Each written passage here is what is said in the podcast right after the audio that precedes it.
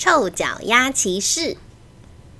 从前，从前有一位战无不胜的伟大骑士，他经历了许多战役，从来没有被打败过。其实呢，敌人常常是还没看到他就逃跑了。是的，他人还没到，大名鼎鼎的臭味总是先到，因为呢，他闻起来实在是臭气冲天。简单来说，它就是浑身充满了臭脚味。这不是什么刚出生小 baby 的粉嫩小脚的味道哦，不是，不是，它闻起来就像是脏兮兮、好几年没有洗的脚臭味。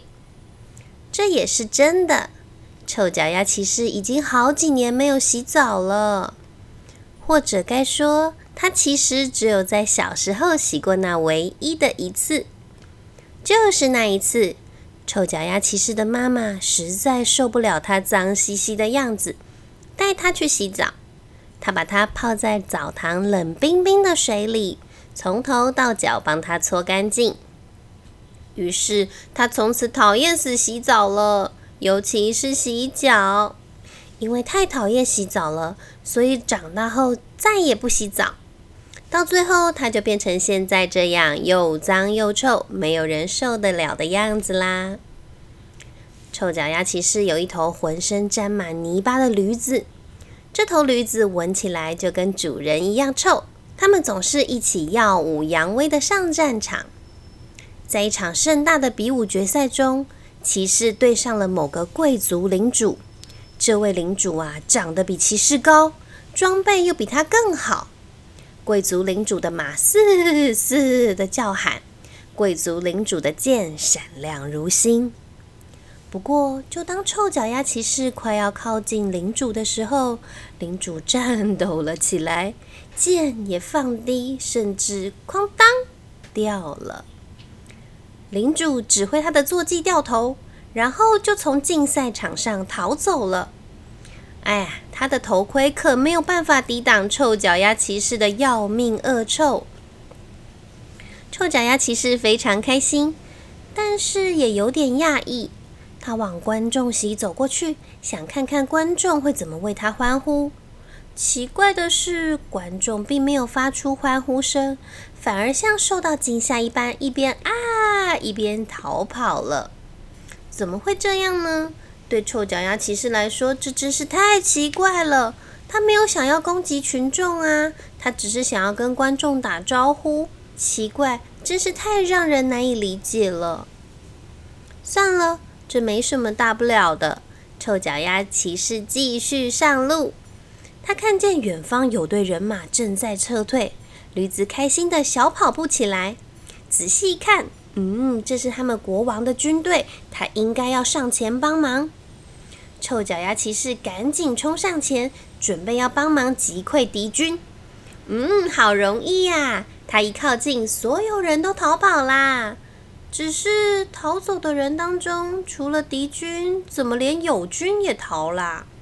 臭脚丫骑士很开心，这场战役就这样结束了，赢得好轻松。但是他想不透的是，这些同袍也应该跟自己说声谢谢吧，好像不太有礼貌呢。算了算了，没什么大不了。臭脚丫骑士继续上路了。不久后，他看到前方有一伙强盗正在洗劫一群旅人。臭脚丫骑士勇敢的冲向前去。奇怪的是，哎，旅人怎么先逃跑了？强盗因为脸上蒙了面罩。还没有闻到可怕的味道，但是当臭脚丫骑士接近时，强盗们也落荒而逃了，剩下骑士一个人待在那。他感到相当惊讶，原来臭脚丫骑士闻不到自己身上的臭味，他不知道原来啊是这股臭味才让所有人一见到他就逃呢。直到有一天，这一切有了改变。这天，臭脚丫骑士听到远方传来声声呼救，原来是一位美丽的少女被可怕的恶龙抓住了。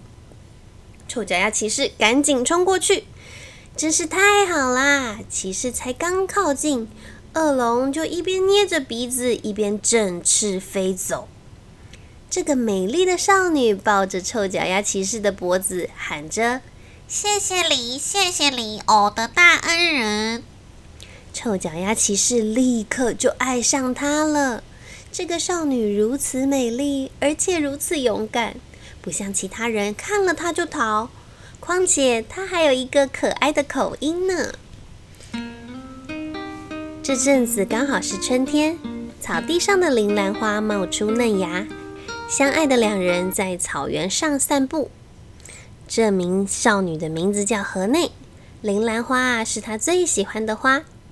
一切都是如此的美好。有一天早上，臭脚丫骑士决定要找个机会跟河内求婚。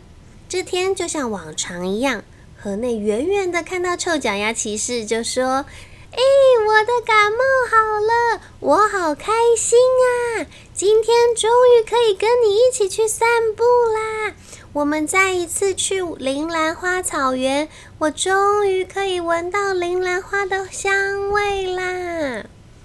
但是就在臭脚丫骑士渐渐接近，准备要向河内下跪求婚时，河内脸色一僵，他吓坏了。在骑士还没来得及说话之前，河内就跑回城堡，还把大门牢牢拴紧。臭脚丫骑士吓呆了，说不出话来。我心爱的人怎么变了呢？河内可爱的口音怎么不见了？还跟其他人一样，一见到就跑走。到底发生了什么事？隔天，河内寄给臭脚丫骑士一封信，信上写着。亲爱的朋友，我的感冒好了，我的声音和嗅觉都恢复正常了。闻到你身上的味道让我非常惊讶，因为你闻起来充满了臭脚味。尽管我对你的感觉非常好，但是我不能嫁给你，除非你愿意把全身洗干净。我为你送来了一个木桶，如果你愿意泡个澡，才可以再见到我。臭脚丫骑士读着这封信，皱了皱鼻子。没错，他是很喜欢河内，但是要他洗澡，这要求也太多了吧？